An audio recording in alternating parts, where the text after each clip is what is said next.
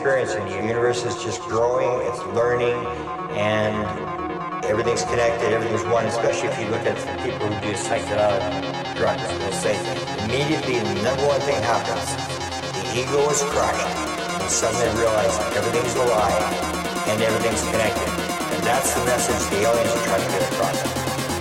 All experiencers will say they were talking to about oneness and love.